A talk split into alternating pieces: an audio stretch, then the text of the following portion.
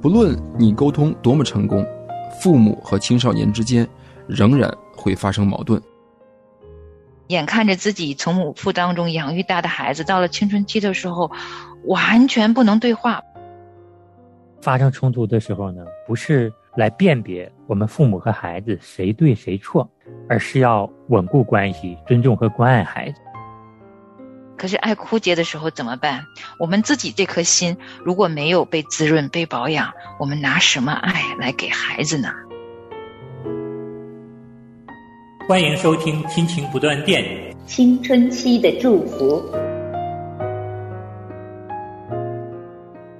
亲情的家人们好，我是安好，欢迎大家收听我们这一期的青春期的祝福。大家好，我是陈明，欢迎大家收听青春期的祝福。各位好，我是日新，很高兴又与大家见面了。欢迎大家收听我们今天的节目，希望父母们心情都是愉悦的。我是梦圆。嗯，心情愉悦的时候呢，真的是度年如日啊；心情不爽的时候，可能就度日如年了。但是我们真的是希望跟孩子在一起的每一天啊，我们都好好的来珍惜啊。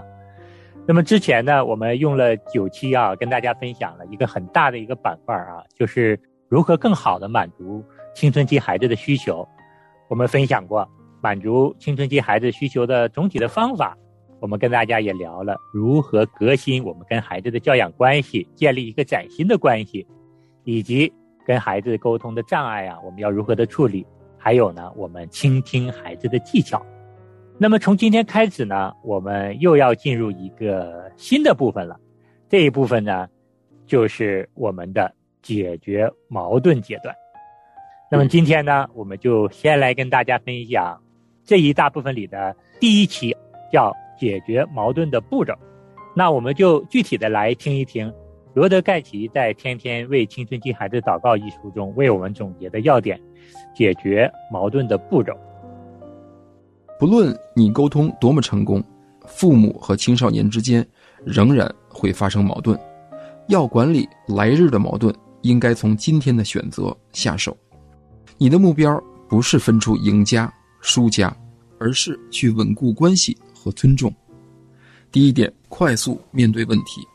矛盾随时可能发生，误解、情感受伤、缺少注意、不公平的待遇、不实的指控，甚至一个平常的谈话，都可能发展成争吵。你可能因为态度粗鲁或太热衷自己的想法，而伤害到你青春期的孩子。你的青春期孩子。可能出言刻薄，伤害到你。如不处理，苦读、互信破裂、恐惧、自责或怒气，都会损害你和孩子的关系。一旦你发现有问题了，就马上处理，直接面对那个青春期的孩子。虽然你可能和另一半提到这个问题，但如果这个矛盾存在于你和孩子之间，不要寄希望于你的另一半。和其他孩子插手解决，针对问题或伤人的举动，而不是青少年本人。如果矛盾升级，不妨暂停一下，但是千万不要没有说明这只是暂时的停顿就匆匆的离开，定下时间再继续的解决。第二，保持自我控制，记住，你是亲子关系中的成人，你必须自我控制。不要纵容自己与一个不成熟的青少年一般的孩子气，不要被引诱上钩。众所周知，青少年最会摁下父母的警戒按钮，他们可能会抛出一些说辞，使我们觉得我们必须为自己辩解，于是争论就开始了。但是这个时候，我们应该换上稳定的语气，告诉孩子说：“我不想跟你争辩。”尝试多用“我”起头的句子，而不要常用“你”起头的指控句子。一旦说出的话以“你”开头，比如“你做了”“你应该”这样的话开头，你的青春期孩子马上就会变得防御起来。“我”起头的句子是由我们自己的感觉开始，或者说由我们自己的伤感而开始。比如，我感到伤心，我所在意的是。另外。一定要承认你的失败和错误，并且请求孩子的谅解。第三点，在回答和反应中表示关心，用镇定的语调和经过推敲的字眼说话，以减少紧张和矛盾。运用先前所学的倾听技巧，保持和孩子的目光接触，使你青春期孩子看出你的关心和愿意聆听的意愿。第四点，找出折中的办法，详细列出所有可能的选择，删除不实际和不安全的想法，决定可以纳入考虑的选择。如果亲子间陷入了焦灼的状态，而且没有解决办法，那么。尝试找一位中间人，找一位你和你青春期孩子都能接受的人，一位没有介入事件、公平无私的人，比如别的家长、青少年牧师或者家庭顾问，他可以听一听双方的说法，并且帮助你们找到折中的办法。不要接受不法、危险的或对青少年而言过于冒险的折中办法，比如。青少年绝对不可以酒后驾车、服用违禁药物或者违反法律。第五，滋养彼此的关系，即使矛盾已经产生，也要尽快宽恕孩子或请求孩子原谅。如果矛盾尚未妥善处理，则要继续讨论这个问题，直到不再困扰任何一方为止。别让任何事成为你和你青春期孩子之间的阻碍。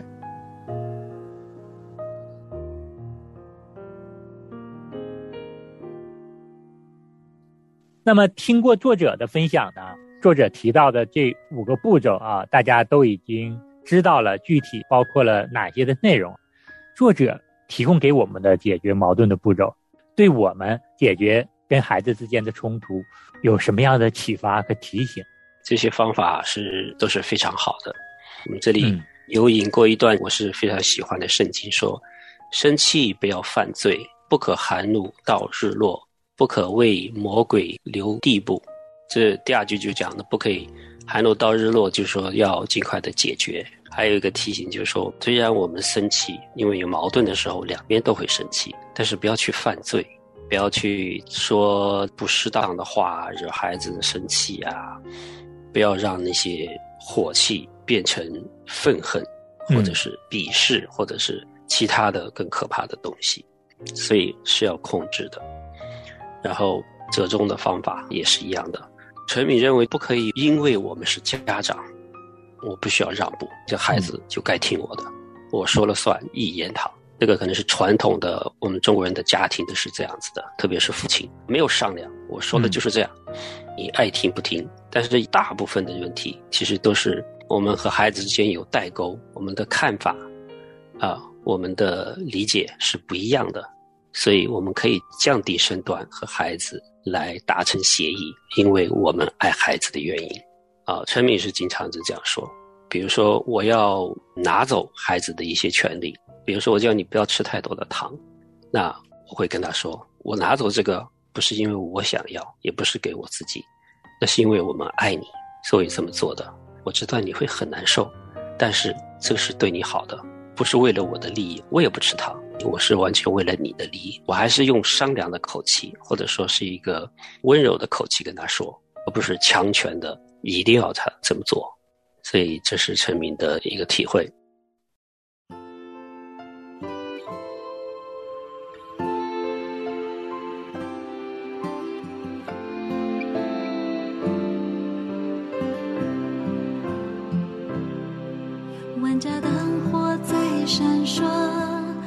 像不停在诉说千万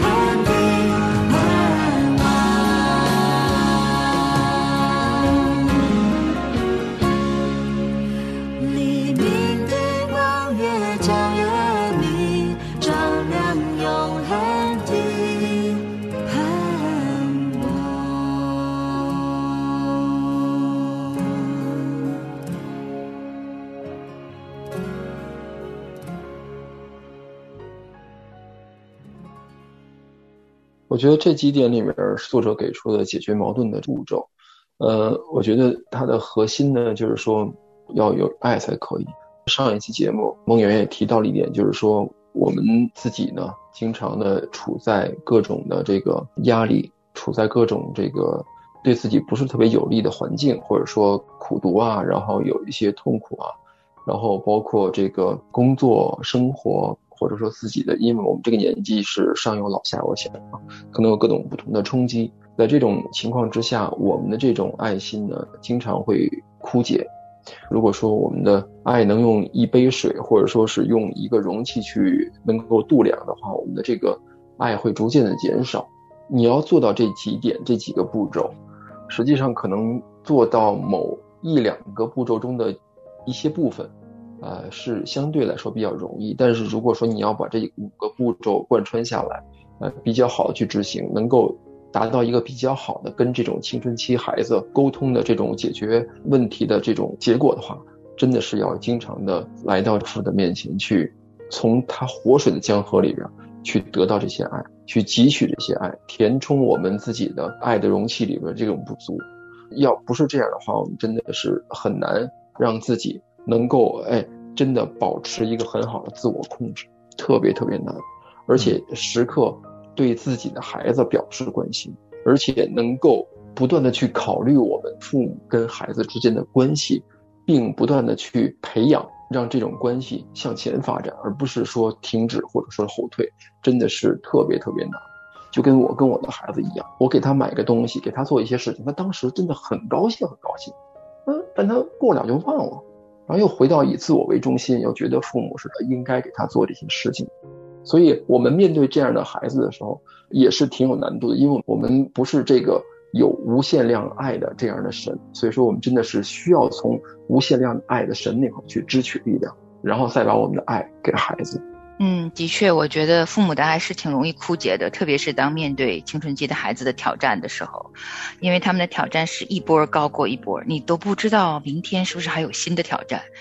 所以很多的时候我们都是处在应战的一个 紧张的状态里。还有一些真的是不是暗中的，不是未来的，而是眼前的。因为我真的听说过很多青少年他们带给父母的暴风雨啊。那真的是破坏力极强的，直抵他们的亲子关系啊！就是把幼年，呃，所有的亲子关系能在青春期的时候，因着这场青春期的风暴，让它荡然无存。嗯，就是有时候呢，亲子关系如果用画面来形容，看过那个海啸吗？嗯，海啸过后。整个城市就是一片狼藉，并且几乎所有的房屋都倒塌，就是那个景况。我见过很多妈妈的眼泪，就是太难过了。父母，啊，所以对我来说哈，我今天听到作者总结的这些步骤的时候，就有一个词一直在我脑海中萦绕，就是最后他说的滋养彼此的关系。嗯，滋养这个词，就滋润保养。这真的很难很难，就像啊，日新兄刚才分享的，我们拿什么来滋润保养我们跟孩子的关系，能够让我们的一生都可以成为他们的好的陪伴呢？那就是爱。可是爱枯竭的时候怎么办？我们自己这颗心如果没有被滋润、被保养，我们拿什么爱来给孩子呢？所以。有时候我看到很多妈妈来跟我描述他们的伤心难过的时候，我也会陪着他们哭的。就是你那个时候没什么话语可以安慰一个受伤的母亲的心，那么艰难，眼看着自己从母腹当中养育大的孩子，到了青春期的时候，完全不能对话，不但不能对话，那矛盾尖锐冲突到一定的程度。有的时候都是超乎我想的，就不知道为什么。因为孩子一旦接触外界，他会受他的朋友、受社会、受很多环境的影响。有些不是我们父母真的做错了什么，而是说这个孩子他真的是因为各种原因，他承受了外界很多对他的影响力，一下子这些影响力都会发生在跟爸爸妈妈的关系上面。啊，所以其实维护一个好的亲子关系，在青春期的时候的确不容易。那我觉得，在我心里，怎么样才能够好好的滋润和保养我跟我孩子的关系呢？就是唯独就是靠圣灵给我的诸般智慧，靠主耶稣十字架上的爱，因为那个爱是完全的爱。那我要将我自己这颗心浸在神的这个爱里面，我才可以让自己不干枯啊。才有可能给出孩子一二，我这个从上帝而来的爱，而且也确实需要智慧。像他第四条说，找出折中的办法哈。有时候我跟我的孩子矛盾就是不能解决的时候，我最后就摊牌，我会说妈妈没有办法了，你想出一个办法来。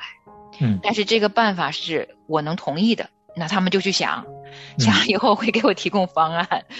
我想，这是我到最后的时候也教会他们要为自己的选择负上所有的责任。那既然是你给出了方法，你也要慢慢的培养你自己对于这个方法提供方案的所有后面后续的责任。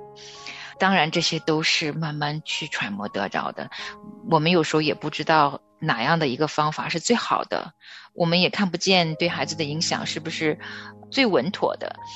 但是凭着信心吧，也要相信孩子在成长过程中，即便我们可能解决一些矛盾的时候的方法不对，或者是。我们选择的对他可能不是最好的，或者他选择的不是最好的，但是我们也要相信未来的人生路还很长很长。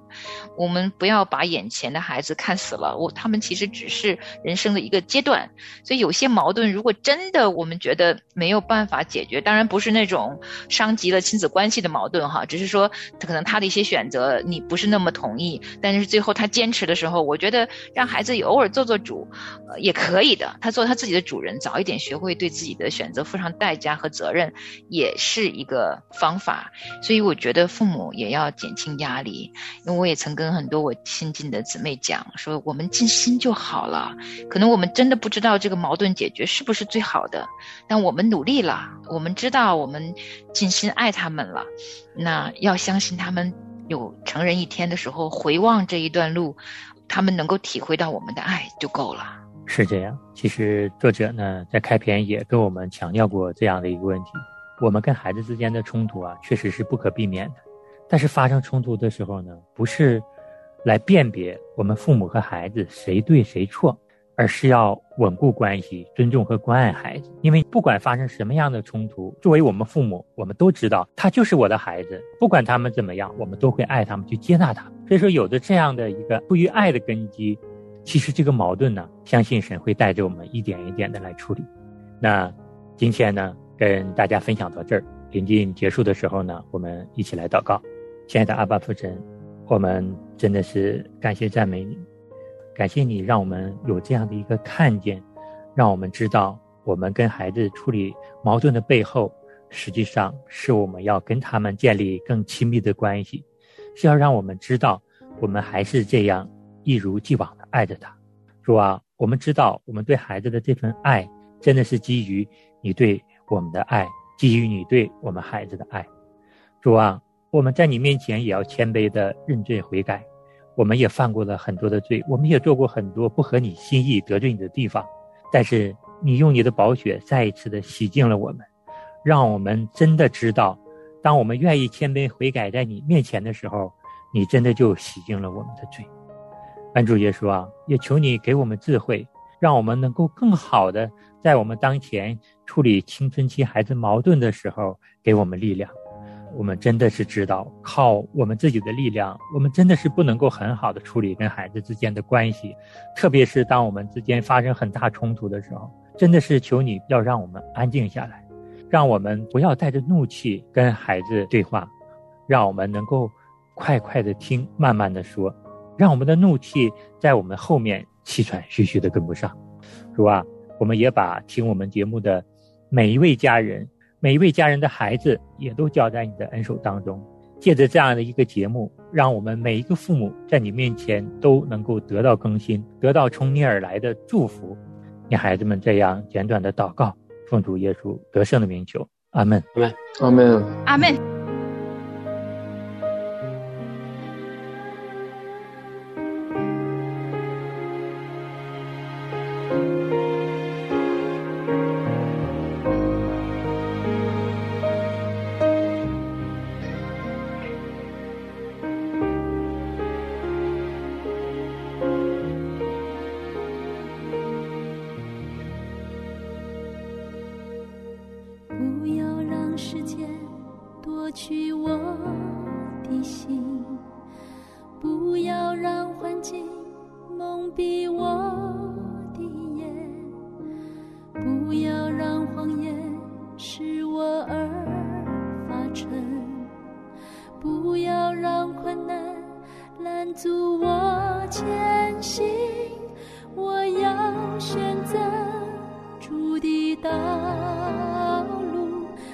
下微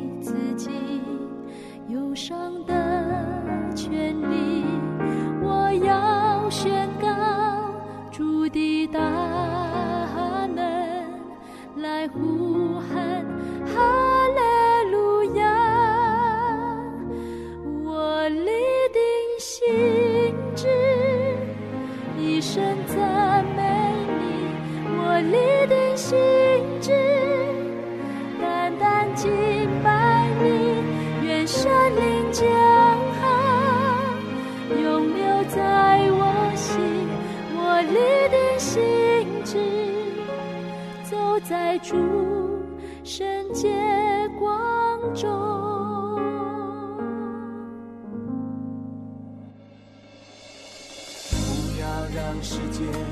夺去我的心，不要让幻境蒙蔽我